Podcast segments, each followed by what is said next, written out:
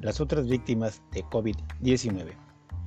México registra hasta el último corte de este lunes 17 de agosto del 2020 un saldo de 57.023 decesos por COVID-19. 525.733 casos están confirmados de 1.181.695 personas que han sido estudiadas.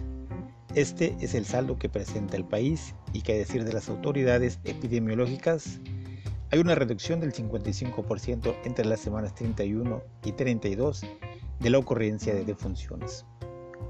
Los números mencionados corresponden a las víctimas mortales por COVID-19, pero ¿qué hay de las otras víctimas?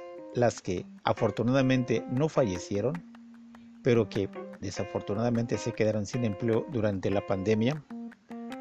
Pongamos un ejemplo. Tan solo en el primer semestre de 2020, la pandemia por COVID-19 arrebató el empleo formal a 1.113.677 personas como consecuencia de los efectos derivados de la emergencia sanitaria, las medidas de distanciamiento social y el paro de actividades económicas. En su reporte mensual de empleo dado a conocer el pasado domingo 16 de agosto del 2020, el Instituto Mexicano del Seguro Social informa que en junio de este año mes en el que inició la nueva normalidad, se perdieron 83.311 puestos de trabajo. Dice el IMSS que las entidades que más sufren por esta situación son Quintana Roo y la Ciudad de México. Pero aterricemos en Poza Rica. Hasta el momento se tienen en este municipio 164 defunciones de un total histórico de 1.215 casos. De estos, hay 51 activos y 75 sospechosos. Pero la buena noticia aquí es que hay cerca de 700 pacientes recuperados. Ya sonó la campana, ya sonó el silbato de Pemex, todos contentos, pero no. Ahora vienen las cifras que nadie quiere saber. Bueno, en Poza Rica y la zona norte, de acuerdo al IMSS, se han perdido, entre comillas, oficialmente casi mil empleos formales. Parece ser poca cosa, pero no.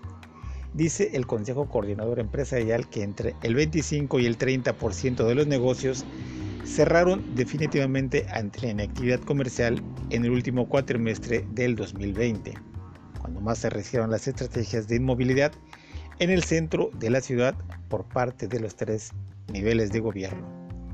La falta de apoyos gubernamentales también jugó un papel preponderante en este cierre de negocios. Muchos otros más cambiaron de giro comercial y el resto se tuvo que adaptar a las nuevas formas de comercialización. Así las cosas, todavía no hay vacuna para el COVID-19. El gobierno de Andrés Manuel López Obrador dice que para el 2021 es probable se cuente ya con esa forma de prevención que será universal y gratuita. Pero mientras tanto, ¿quién se acuerda de las víctimas del COVID-19? Se los dejo de tarea. Buenas noches.